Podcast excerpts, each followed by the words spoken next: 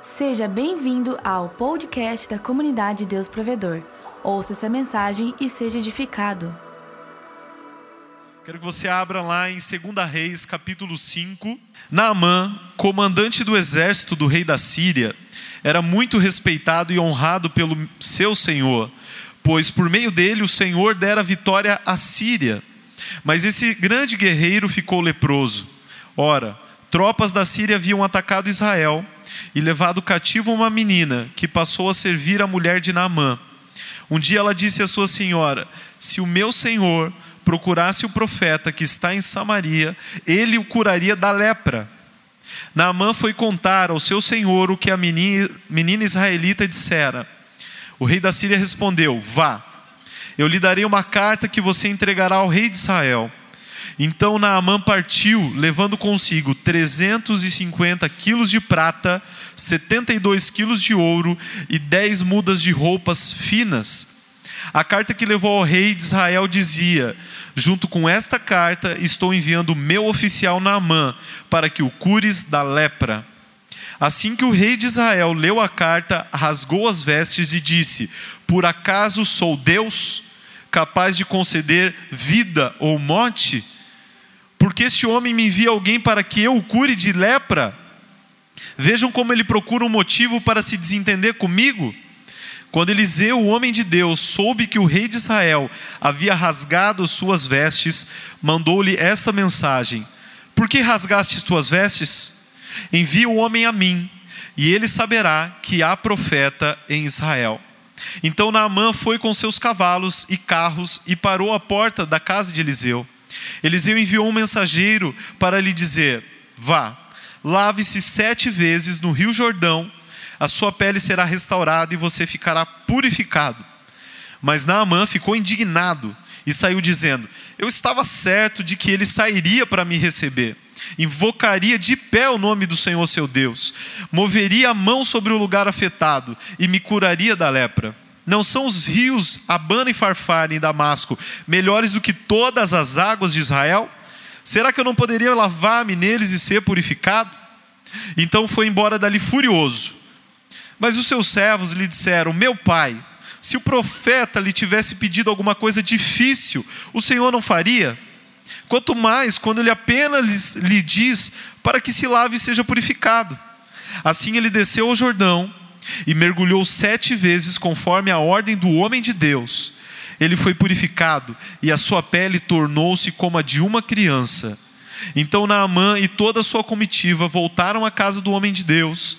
Ao chegar diante do profeta, Naamã lhe disse: Agora sei que não há Deus em nenhum outro lugar senão em Israel. Por que favor, por favor, aceite um presente do teu servo o profeta respondeu: Juro pelo nome do Senhor a quem sirvo, que nada aceitarei. Embora Naamã insistisse, ele recusou. E disse Naamã: Já que não aceitas o presente, ao menos permite que eu leve duas mulas carregadas de terra, pois o teu servo nunca mais fará holocaustos e sacrifícios a nenhum outro Deus senão ao Senhor mas que o Senhor me perdoe por uma única coisa: quando meu Senhor vai adorar no templo de Rimon, eu também tenho que me ajoelhar ali, pois ele se apoia no meu braço. Que o Senhor perdoe o teu servo por isso. Disse Eliseu: Vá em paz, quando Naamã já estava a certa distância. Amém? Sei que muitos conhecem essa passagem, e o Senhor ministrou algo maravilhoso no meu coração. E a palavra de hoje é graça aos improváveis. E esse tema ele fala muito ao meu coração porque eu me sinto alguém totalmente improvável para Deus. Eu não sei se você tem esse mesmo sentimento no seu coração que você talvez era alguém improvável de dar certo, alguém improvável de ser abençoado, alguém improvável de ter uma família abençoada, alguém improvável de ser amado, amada, alguém improvável de ser feliz, de realizar sonhos. Eu não sei se você se sentiu assim em algum momento da vida ou talvez até hoje, mas eu sou alguém que diante desse sentimento de ser um improvável, eu tenho também um sentimento de gratidão muito grande a Deus. Amém? Quantos são gratos aqui? Naamã ele era um herói. Esse cara era um cara muito bom. Ele tinha prestígio, ele era um comandante. Ele vai falar no final que o rei se apoiava no braço dele para se ajoelhar diante do Deus dele, ou seja, ele era o camarada que estava do lado do seu rei. Ele era muito importante no seu país, na Síria. Olha que interessante, ele era o cara. Ele não era aquele cara que estava lascado na vida, que fez tudo errado, aquela pessoa que está lá no final, zero à esquerda. Não era aquela pessoa que só tinha dado desgosto para a família. Não. Ele era alguém que estava tudo bem.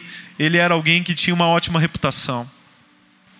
Mas mesmo que ele era alguém aparentemente tão maravilhoso, aparentemente ele era alguém que estava dando tudo certo na sua vida. Aparentemente, não somente quem via ele por fora, mas quem ouvia o nome dele, para as pessoas estava tudo bem, mas Naamã sabia que dentro dele, que debaixo das suas vestes, que no seu interior, algo estava muito errado. Talvez as outras pessoas não viam a sua lepra, mas Naamã sabia que ele tinha lepra. Assim somos nós. Quantas pessoas não podem dizer e se colocar no lugar de Naamã? Que o mundo inteiro vê e parece tudo bem, a gente segue no Instagram e está tudo bom, e agradável e está tudo perfeito. Mas cada um de nós sabe onde estão as coisas que nós precisamos desesperadamente de Deus para mudar, amém? Quantos não são assim? Eu conheço muitas pessoas que não conhecem Jesus, mas são pessoas maravilhosas. Elas têm em caráter muito mais do que outros que estão na igreja, que só realmente têm a graça de Deus. E Naamã era esse tipo de pessoa. Ele representa alguém que, humanamente falando, estava tudo em ordem. Ele não era só normal, ele era excelente. E ter lepra na Síria com certeza era muito melhor do que ter lepra em Israel. E eu explico. A Síria não estava debaixo da lei de Moisés. Lá na Síria eles não tinham que cumprir o Pentateuco, 613 leis, ordenanças, estatutos. Se você conseguisse esconder a sua lepra, aparentemente para os outros estava tudo ok. Em Israel não era assim. Quando alguém tinha lepra, já preguei sobre isso. Essa pessoa, ela tinha que declarar publicamente, quando qualquer pessoa se aproximasse dela, ela tinha que declarar, ela tinha que gritar, ela tinha que falar assim: Eu sou imundo, eu sou imundo. Isso está na lei. Ela tinha que falar que ela era imundo. Por mais que a pessoa não conseguisse ver que ela tinha lepra, ela tinha que se denunciar que era alguém que tinha um problema. E pior do que isso, em Israel a lepra ela era vista como um castigo pelo pecado. A lepra ela é vista como um castigo de uma pessoa que com certeza pecou muito contra Deus. Olha que interessante. Naamã, ele vai ter que ir para Israel para buscar a sua cura. Israel aqui vai representar a igreja. Porque nós entendemos que somente em Cristo, e o corpo de Cristo é a igreja, só em Cristo a cura, a libertação, a salvação, amém? Mas olha que interessante, estar doente lá fora, às vezes, é mais fácil do que estar doente aqui dentro. Porque as pessoas lá do mundo, às vezes, elas têm medo, receio de entrar na igreja, porque elas não querem ser expostas. Imagina Naamã pensando, pô, eu tenho que ir para Israel. Naamã já tinha lutado contra Israel, provavelmente ele já tinha estado em Israel, ele já tinha vencido Israel. Se ele chegou a descobrir como um leproso era tratado em Israel, ele deve ter pensado: meu Deus, onde que eu vim parar? Eu vim parar num lugar que eu tenho grit... eu quero esconder que eu sou leproso. Aqui eu tenho que gritar e falar para os outros que eu sou leproso. E assim muitos têm medo de chegar perto de Jesus porque eles têm medo de uma coisa chamada luz de Deus. Porque quando a luz de Deus vem sobre nós, ela nos expõe. E as pessoas que na igreja às vezes parecem muito santas, maravilhosas, não é somente a luz que expõe, às vezes as pessoas expõem. Nossa, você está aqui, mas você faz isso, você faz aquilo, a sua vida ainda é assim e tal. E não só expõe, isso daí já parte para uma acusação. Então, muitas pessoas do mundo, elas nem querem nenhum papo com Jesus, porque elas não querem ninguém que fique apontando o dedo, falando o que elas têm, a lepra que elas têm. Elas sabem o que ela tem. Elas sabem o que não está de acordo com Deus. Elas sabem. Se existe algum tipo de exposição que Deus traz sobre a vida de qualquer pessoa, é a exposição que a sua luz traz para curar. Deus ele só derrama a sua luz sobre as nossas vidas, onde qualquer obra das trevas, ela não pode encobrir por um motivo, porque ele quer curar, libertar, restaurar e salvar as nossas vidas. Amém? Esse é o primeiro princípio que eu aprendo através dessa passagem, que nós devemos ser a igreja que cura e não a igreja que expõe. Então, quando você vê irmãos e irmãs que estão chegando, que está lá no seu GC, que às vezes não vive ainda como você vive, que não conhece o que você conhece, que a misericórdia de Deus e a graça de Deus encham o seu coração para com muito cuidado, com muito carinho, você possa ser um instrumento de cura para essa vida. Alguém que derrame amor sobre essa vida, alguém que derrame misericórdia, alguém que tenha os olhos de Jesus, porque é para isso que nós somos chamados. E Naamã foi para um lugar pior, mas era só lá que tinha a cura. E o que, que acontece?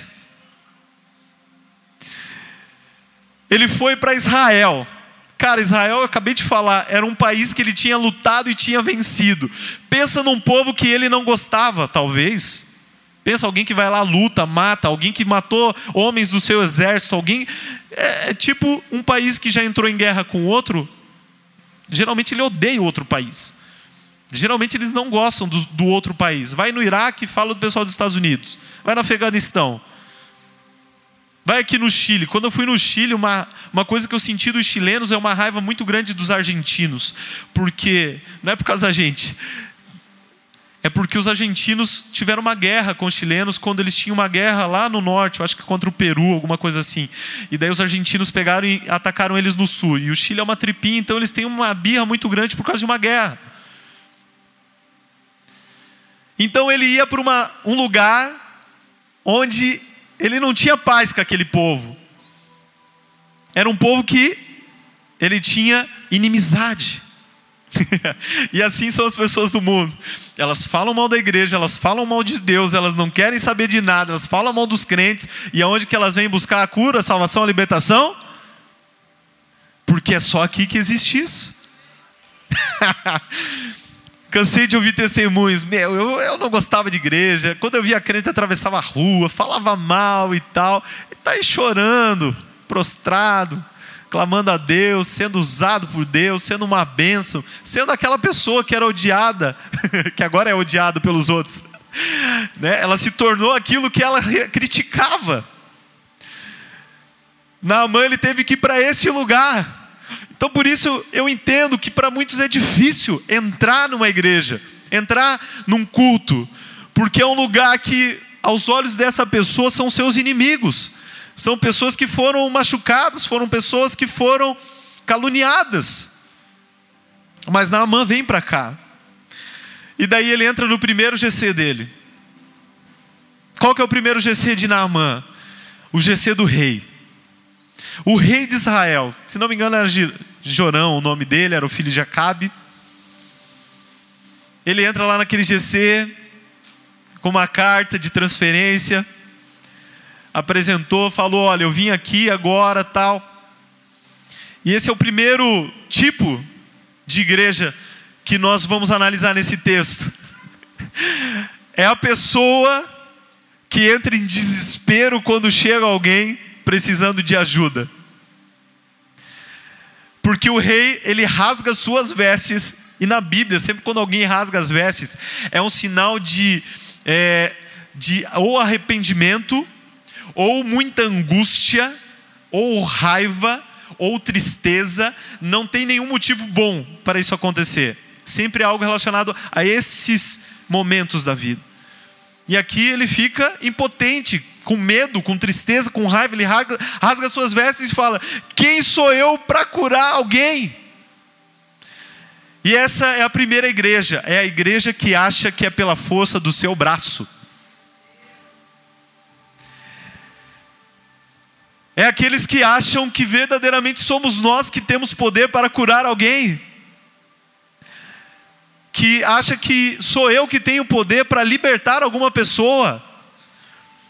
Irmão, eu não consigo eu não consigo curar nem a mim mesmo em muitas coisas. Eu, eu, ia falar que eu não consigo curar nem o meu filho, mas o meu filho eu consigo dando um beijinho. Isso é bom, né? Eu dou um beijinho e ele fala, salô, né? Tá tudo bem. Então, nós recebemos as pessoas, irmãos, se você acha que realmente é você que tem o poder de fazer algo, você vai ser aquele que não quer discipular ninguém porque você se sente desesperado, porque você vai ter responsabilidade de transformar uma vida. Quem somos nós para transformar quem quer que seja? Não conseguimos nem transformar a nós mesmos. Quem somos nós para apontar o dedo e libertar uma pessoa, mandar em algum demônio? Quem somos nós para ter autoridade para isso? Não somos nós, não é o nosso dedo, é o dedo de Deus. É o Espírito de Deus. Então, quando você vê alguém desesperado, porque vai ter que fazer algo por outra pessoa, por outra vida, mudar, transformar, libertar, curar. Ah, não, eu tenho medo de falar de Jesus para os outros, porque como é que eu vou converter alguém? Como é que eu vou eh, argumentar? Como é que eu vou responder? Irmão, se realmente Deus esperasse que você fizesse isso, acho que a Bíblia seria assim uns 10 volumes, porque ele tinha que explicar bem certinho para cada situação. E eu só me lembro de um na Bíblia, que ele fala: quando você for levado diante de um tribunal por causa do meu nome, não se preocupe, porque eu mesmo vou mandar a mensagem, a palavra naquela hora certa e você vai falar aquilo que eu colocar no seu coração. Mas enquanto nós não somos levados para tribunais por causa do nome de Cristo aqui no Brasil, eu acho que ainda não estamos perto de viver isso, né? Fique tranquilo. Então Naamã foi lá, caiu. Eu não consigo. Esse rei só quer me ferrar. Esse líder quer acabar com a minha vida. Está me colocando essa pessoa para ter que cuidar dela. Eu vou ter que agora fazer o GC. Você não faz o GC, irmão. Quem faz é Jesus. Se você está fazendo, alguma coisa está errada. Né? Se você, você é quem está tentando salvar a sua faculdade, você não vai conseguir. É Jesus que salva. Você é instrumento de Deus para isso. Não é você, não sou eu. É a graça de Deus em nós. Então tem que passar. Passou do rei. Daí entrou no segundo GC. Esse GC aqui também não foi fácil, pessoal. Esse grupo aqui não foi fácil. Por quê? Ele chegou nesse grupo, o líder nem recebeu ele. O líder mandou um outro membro lá. Vai lá e fala para ele que ele tem que tomar jeito na vida dele. Se ele não tomar jeito na vida dele, vai dar tudo errado. Daí o, o Namanzinho aí, né? Tá entendendo, né? Tem uns Naman no nosso meio, né? O líder não me trata bem, cara. Não me sinto valorizado por esse líder. Cara, o meu discipulador me abandona, cara. Não liga para mim.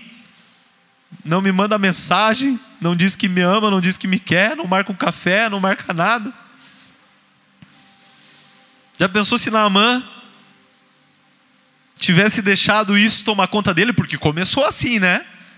Esse cara tá de sacanagem, ele não seguiu o meu protocolo religioso. Porque olha o protocolo religioso de Naamã. Pensei que ele viria até aqui me receberia. Ergueria as mãos para os céus.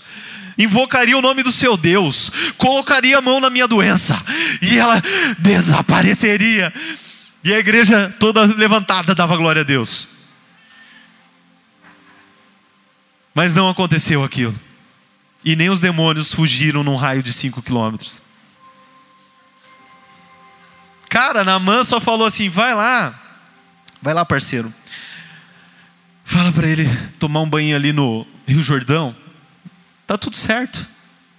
Nossa, Naamã ficou indignado. Como? Como tomar banho nesse rio? Os rios lá, os nossos, são bem melhores. E eu vou te contar, o Rio Jordão tem umas partes lá macenta mesmo, não dá vontade de cair, não. E o que, que aconteceu? Por que, que Eliseu ele vai dar esse tipo de recado, dica, orientação, sei lá, vai lá e toma um banho no rio. É uma maneira inusitada de operar uma cura, não é verdade? Toma banho no rio. Já pensou eu aqui, vou fazer um apelo. Quem está doente, vem aqui na frente. Galera, o negócio é o seguinte: nós vamos lá para o Quiriri agora, ou nós vamos aqui no Vila Nova mesmo, que tem um monte de parque aquático, tem um monte de rio, um monte de. Eu, eu não quero orar por ninguém, eu quero que vocês saiam daqui agora, nesse horário, quase nove e meia da noite, eu quero que vocês se joguem dentro daquele rio. Se joguem. E quem sobreviver ao frio, está curado. É meio inusitado, ele não orou, ele não fez nada. Sabe por quê? O que, que o meu coração crê nisso? Porque o que é feito, a forma como é feito, não é o que cura, o que transforma, o que liberta, não. É a obediência à palavra de Deus. Tanto importa o que Naamã tinha que fazer. O grande teste, a grande prova que nós temos é o que? Obedecemos a Deus e a Sua palavra, cremos no que Deus nos fala ou não cremos? Porque não existe solução e nem salvação para a incredulidade. Quantas vezes deixamos de alcançar o melhor de Deus pela incredulidade? Às vezes você ficou no banco quando a pastora Daiane falou aqui, fez o apelo, porque, ah, será que vai dar certo hoje? Acho que não vai dar certo. Ih, já foi um monte de gente para frente, pegaram a minha benção na frente. Fé. Fé. Ainda bem que quando ele estava lá reclamando, o líder disse: Meu, esse profeta aqui, cara, não me atendeu, não fez nada, eu sou alguém importante, eu sou gente boa, eu tenho tudo, eu vim aqui, já conquistei, já matei a galera, fiz tudo. Ele nem me recebeu, ele mandou aí um auxiliar. Não, não quero, não quero. Ainda bem que tem os, os, os, colegas de GC, que são aqueles que fortalecem, que ajudam, que botam a cabeça no lugar. Você é assim? Você é aquele que ajuda o seu irmão? Amém? Incentiva ele não deixa ele cair, bota fé nele, dá uma ajuda, dá uma carona, liga para ele, não esquece dele. Os servos de Naamã falaram: Meu pai, se ele te pedisse para fazer uma coisa muito difícil, você faria. Ele pediu só para você tomar um banho no rio, vai lá e toma esse banho no rio de uma vez. Às vezes nós esperamos muitas regras, muitos, muitas coisas, muitos né, aparatos, que um manual, um curso de coach, alguma coisa para a gente dar certo na vida. O que nós precisamos é da presença de Deus. Ele falou: então tá, então vou lá tomar esse banho, mergulhar nesse rio. Nós sabemos que esse mergulho, ele é uma simbologia, ele é uma analogia, ele é uma tipologia, é um tipo do próprio batismo, que é o sinal físico, o sinal aparente da nossa morte e ressurreição com Cristo, amém? Quando nós nos batizamos, nós cremos que Cristo morreu em nosso lugar e por isso nós somos salvos. Quantos já se batizaram aí? Vocês se batizaram? Quem não foi batizado, ó, na próxima, aproveita. Aproveita. O que Naamã estava fazendo naquele momento é o que cada um que foi se batizar fez. Foi se banhar, parece só água, parece só água. Para uns o cara entra, sai da água, parece não sentiu nada. Outros se esparramam, chora um monte, é tremendo. Mas não é o que os olhos veem, mas é o que o mundo espiritual está fazendo naquele momento. Nós entendemos isso quando nós somos batizados. E sete vezes, sete vezes é um número na Bíblia de algo que é completo, de algo que é perfeito, porque a obra de Cristo em nós é assim, é completa e perfeita. A Sua graça é completa e é perfeita nas nossas vidas. E Ele teve que crer até o fim, nessa obra perfeita e completa. E quando ele levanta na sétima vez, a pele dele é como de um bebê. Então ele entendeu o que Nicodemos não entendia. Como poderia eu entrar no ventre da minha mãe e nascer de novo? Naamã pode não ter entrado no ventre da sua mãe, mas quando ele saiu, ele viu que a pele dele era como de um bebê, parecia que ele tinha nascido naquele momento. E ele estava liberto, ele estava livre, ele tinha sido salvo da sua morte, só por causa daquele banho. Daí você imagina a alegria e felicidade dele. Só que o mundo está acostumado a negociar as coisas. O mundo é um toma cá, dá lá, dá lá, toma cá, é negócio. O mundo é troca, o mundo é favores, o mundo não tem esse negócio da graça. Por isso que Naamã, quando ele foi, ele pegou muito dinheiro, pessoal. Eu, se eu precisasse de todo esse dinheiro para ser curado de alguma coisa, eu estava lascado, porque. Quanto que foi aqui? Mais ou menos 350 quilos de prata, quase 70 quilos de ouro, 60 e poucos quilos de ouro. Sabe quanto que dá de dinheiro esses 60 e poucos quilos de ouro? Não, Jefferson, porque eu nunca cheguei nem perto. Quando eu chego na loja para comprar, eu pergunto quantas gramas tem. Se for mais de 10, eu já sei que eu estou lascado.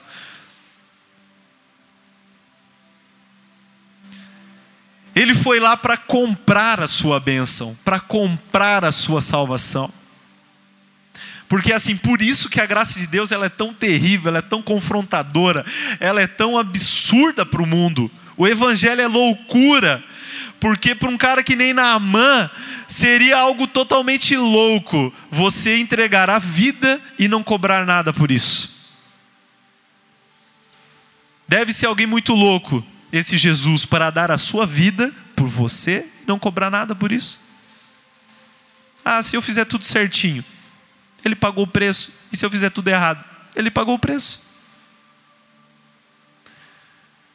Naamã falou: está aqui o dinheiro, feliz.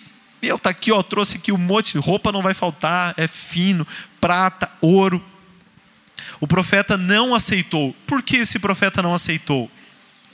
Esse profeta aceitaria qualquer oferta, não teria problema nenhum ele receber uma oferta.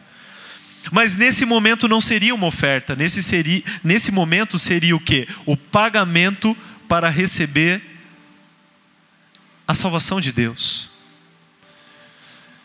Se você algum dia veio ofertar para pagar algo que Deus fez pela sua vida, pagar assim, ó Deus, aqui ó, tá aqui, o Senhor fez aqui ó, tá aqui o dinheirinho, você nem precisa ofertar, nem precisa. Deus nem vai receber, porque Ele já tomou para si toda essa dívida e pagou todo esse preço, amém? Mas se ele tivesse a consciência certa, ele receberia, seria uma baita oferta. Que semeadura, hein? Que semeadura. Com uma semeadura dessa, imagino que ele não iria ganhar.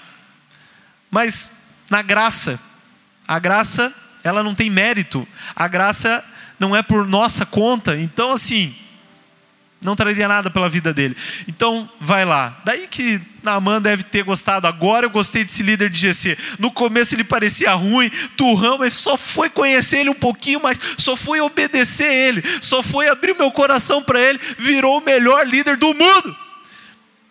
Virou uma bênção. Quantos não são assim, né? Só era se conhecer um pouco mais, dar mais tempo, se submeter. E daí, nossa, Líder, deixa eu pagar para ti aqui um rodízio aqui de churrasco. Líder, você não é muito de churrasco? Deixa eu pagar um rodízio aqui de, lá no restaurante japonês. Se, se você recebe, amém, glória a Deus. Líder, vou te pagar uma viagem para você ficar de boa. Escolhe o lugar aí, escolhe o hotel, escolhe até a companhia aérea. Oh, glória a Deus. Fica tranquilo. Por que, que você está fazendo isso, filho? Se for para pagar algo, eu não quero nada, porque eu fiz pela graça. É, quero ver o líder, né? Quero ver, né? Quero ver. Mas, como nada podemos sem Deus, nada podemos sem Deus, então, olha o que esse camarada ele fala. Ele fala: então me deixa só uma coisa, me deixa carregar uma mula, e eu quero levar terra desse lugar. Eu quero levar terra lá para a Síria. Por quê? Porque ele estava entendendo que aquele lugar era um lugar sagrado. Ele queria levar esse lugar sagrado para onde ele estivesse. E ele falou: e daqui em diante eu só vou ofertar a esse Deus que é o Deus verdadeiro. Porque quem tem um encontro com Deus, o seu bolso se move imediatamente para Deus, se abre. Pode ver, ele não falou, eu vou agora começar a pregar, eu vou começar agora a orar. Não, eu vou começar a ofertar. Está convertido, irmão. Vou levar terra para eu poder sacrificar ao único Deus verdadeiro. Nossa, eu ficaria impactado, mas mais impactado do que Naamã, nós temos uma notícia muito melhor: que hoje não existe um solo sagrado, existe um templo do Espírito que é sagrado. Onde eu não preciso de levar uma terra para um lugar, a terra da igreja, por isso que o cemitério era do lado da igreja, porque a terra era sagrada. Mas hoje, irmãos, hoje eu entendo que nós estamos num nível muito mais top, não é a terra santa, é a minha vida que é santificada pelo sangue de Jesus. Sou eu que tenho o Espírito de Deus dentro de mim em todo o tempo, em todo momento. Você acredita nisso? Então fala, obrigado, Jesus, porque eu sou o teu templo, a tua morada, Pai. Obrigado. Temos que ter um coração grato. Só que daí aqui, ó, para quebrar a religiosidade mesmo. Esse aqui é para quebrar a nossa religiosidade. Ele falou assim, ó, eu vou ter que voltar e eu vou ter que me prostrar lá no templo daquele Deus, porque esse é o meu trabalho. Esse é o meu trabalho. Que o Senhor me perdoe por isso. Sabe o que o profeta falou? Isso aí é pecado, irmão. É impureza. Você tem que largar a sua profissão, largar tudo que você tem, abandona esse rei, porque agora você é de Jesus. De Jesus, larga. Vai viver no mosteiro, vai se excluir do mundo, né? Bem-aventurado aquele que não se assenta na roda dos escarnecedores. Você vai se assentar na roda dos escarnecedores? Sai daquele lugar. Não, olha o que o profeta falou. Vai em paz. Vai em paz. O cara talvez nunca mais entrou em nenhuma igreja, em nenhum templo, em nenhum, nunca foi para Jerusalém, aqui era Israel, Samaria. Porque ele falou assim: todos esses momentos eu estarei no meu coração pensando no único Deus que é vivo. Você acha que para Deus o que mais importa é onde você está, onde está o seu coração? Daí tem gente que é tão religioso que quando alguém vem para Jesus, ele fala: tá bom, agora você tem que parar de desse seu trabalho, que esse teu trabalho não é muito santo. Larga essa profissão, larga essa carreira, né? Isso aí não é de Deus, isso aí você está num público, num meio, uma coisa meio estranha. Eu, eu, falo isso porque eu sou advogado, né, pessoal? Então já entendeu, né?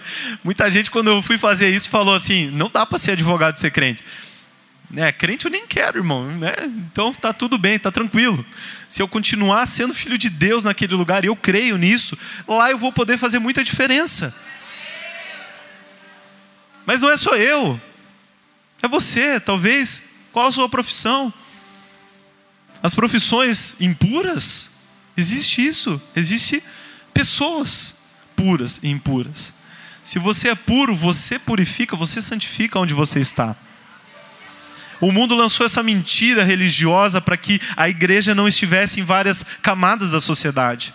E daí o mundo deitou e rolou. Por isso que tem muita, muito lugar onde não tem crente. Olha a dificuldade que foi para entrar filhos de Deus em televisão, no mundo da moda, nas redes sociais, fazendo sucesso realmente, sendo artistas no teatro, em tantos outros lugares, na música, porque pela ideia religiosa que tem coisas que nós não podemos fazer ou trabalhar. Estou falando, espero que Deus esteja falando com os nossos corações, amém? Só que ele foi liberado, ele foi para lá. Irmão, esse cara recebeu a graça de Deus lá no tempo da lei mesmo. Isso aqui não estava no script de Moisés nunca. Nunca, nunca mesmo. Só que por mais que Eliseu recusou esse pagamento, eu quero que você leia comigo 2 Reis, capítulo 5, lá no versículo 20.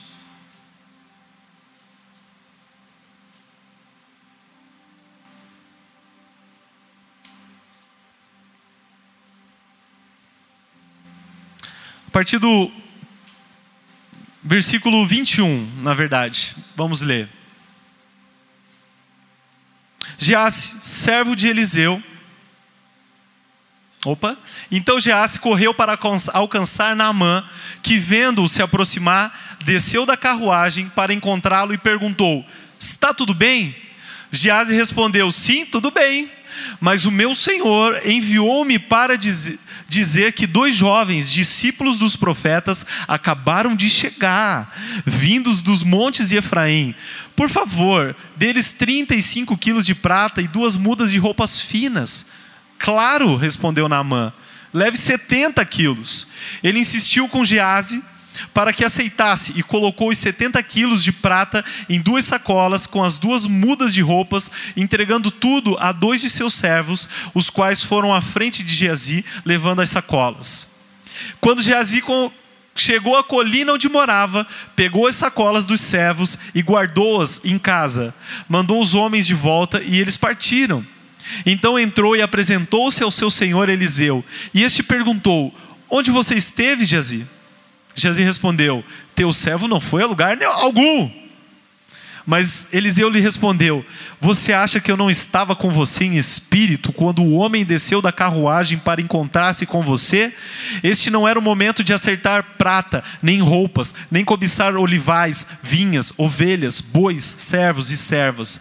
Por isso a lepra de Naamã atingirá você e os seus descendentes para sempre. Então Jesus saiu da presença de Eliseu, já leproso, parecido com neve.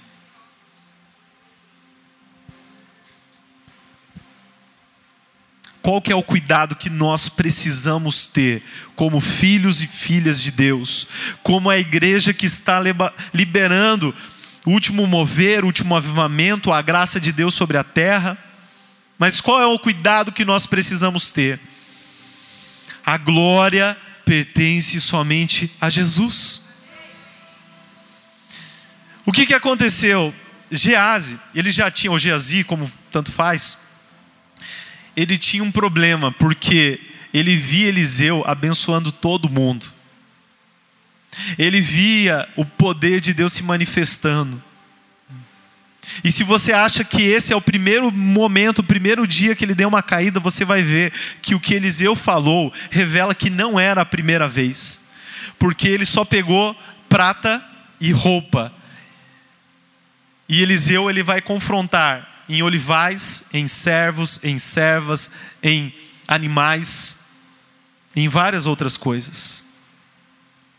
Isso nos mostra que, quando nós tocamos na glória de Deus, quando nós chamamos um pouco daquilo que Deus fez, da Sua maravilhosa graça, e queremos trazer um pouquinho que quer que seja para as nossas vidas, quando nós achamos que é porque nós merecemos, porque nós fazemos, porque foi porque nós oramos, porque foi porque nós impusemos as mãos, porque foi nós que estivemos lá no GC, porque nós demos carona, porque nós é, atendemos o telefonema naquele dia, naquela madrugada.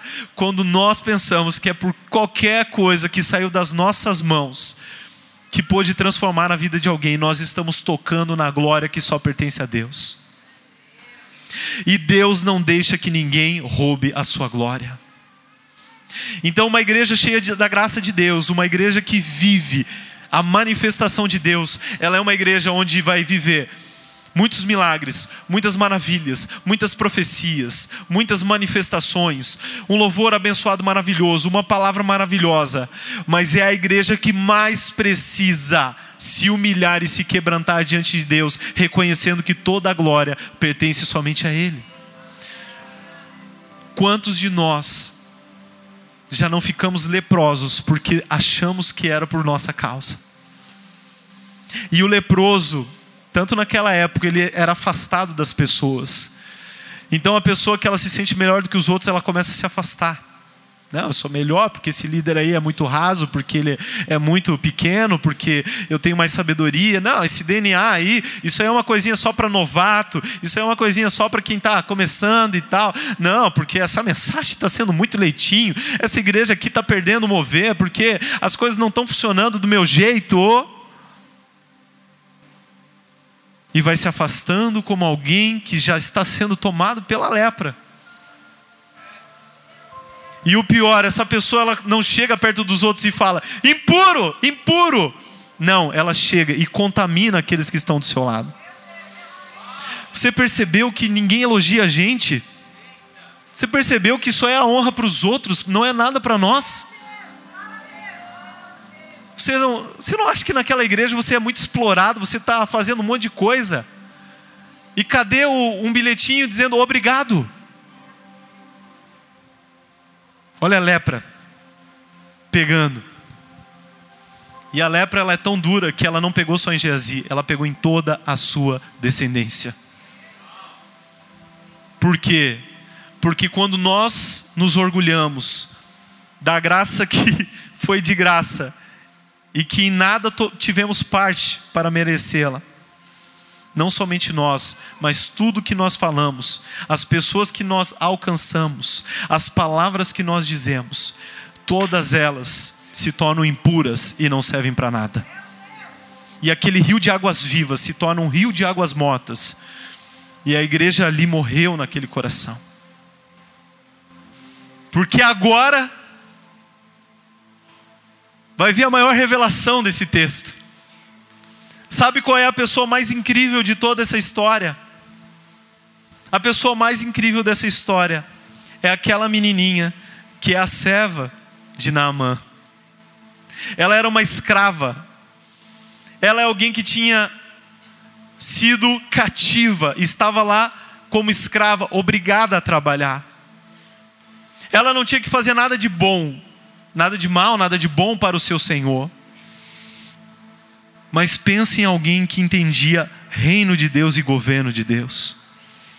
Pense em alguém que não ficou reclamando de Deus das suas dificuldades e das coisas ruins que estavam acontecendo na sua vida, mas ela pensou: eu sou uma escrava, mas ao mesmo tempo que eu sou uma escrava, eu sou a filha do Deus Altíssimo.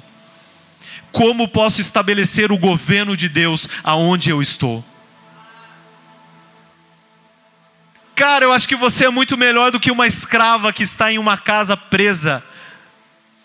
Eu acho que você é muito melhor do que um escravo que não tem voz, que não é considerado nenhuma pessoa, mas é um objeto, uma coisa. E por que muitas vezes você se sente limitado, impotente? Porque você acha que é você que tem que fazer. Mas quando você entender que é Deus na sua vida e é a graça agindo dentro do seu coração, você vai se perguntar: o que eu preciso governar, estabelecer o reino onde eu estou. Quando você entender que o Senhor te chamou e não foi só para ser salvo, mas a sua graça, ela é eficaz em todo o resto da sua vida. Você vai começar a olhar para sua família e você vai se perguntar: o que eu preciso fazer para estabelecer o reino aqui? Você vai chegar no seu trabalho e vai perguntar: o que eu preciso fazer para estabelecer o reino aqui? E você vai sair da sua casa todos os dias se perguntando, dizendo: Jesus, posso não ter nada nas minhas mãos, posso talvez não ter algum bem que eu queria, posso até não ter realizado um sonho, mas eu tenho dentro de mim um poder que me faz governar e reinar sobre essa terra. Eu sou alguém diferenciado, eu creio nisso. E é a graça de Deus. Essa menina era demais. Sabe por quê? Porque essa menina ela tira o nosso argumento de, mas eu vou falar de Jesus, eu vou falar bem de Jesus, eu vou convidar, mas e se essa pessoa ela não ir na minha igreja, não ir no GC, então eu falei e foi em vão. Mas se eu falar para Naamã e ele nem quiser ir para a terra, pior, se eu falar para Naamã, ele pegar todo aquele dinheiro, fazer uma viagem que vai levar muito tempo, chegar lá e não for curado, ele vai voltar e vai me matar. Ia matar mesmo, pelo jeito. Mas a fé e a graça, ela vence todo medo. E aquela menina não teve medo, e ela nem quis se importar como Deus ia fazer, ela apenas teve fé. Eu vou falar. E esse Deus que é tão maravilhoso, eu só tive a oportunidade de conhecer esse Deus até a minha infância, porque eu virei escrava depois disso. Mas mesmo na minha infância, eu aprendi quem Ele é e eu nunca mais vou esquecer. Talvez aquela menina nunca mais leu a Bíblia. Talvez aquela menina nunca mais pôde entrar no templo nem ofertar a Deus. Mas naquele momento, aquela menina, ela conseguiu fazer algo muito maior, que foi entregar a sua própria vida para glorificar o nome do Senhor. A história não conta o que Naamã fez com ela, mas você acha que ela continuou sendo escrava? Não foi nada daquela menina, não é nada por nós. Mas depois de tudo que nós fazemos por Deus, Deus acaba nos abençoando também. Não fomos nós que salvamos, curamos, libertamos, nada, mas somos abençoados por Deus. Somos prósperos, somos curados, somos restaurados. Que Deus maravilhoso que é esse, pessoal. Eu quero orar nessa hora por você. Feche os seus olhos.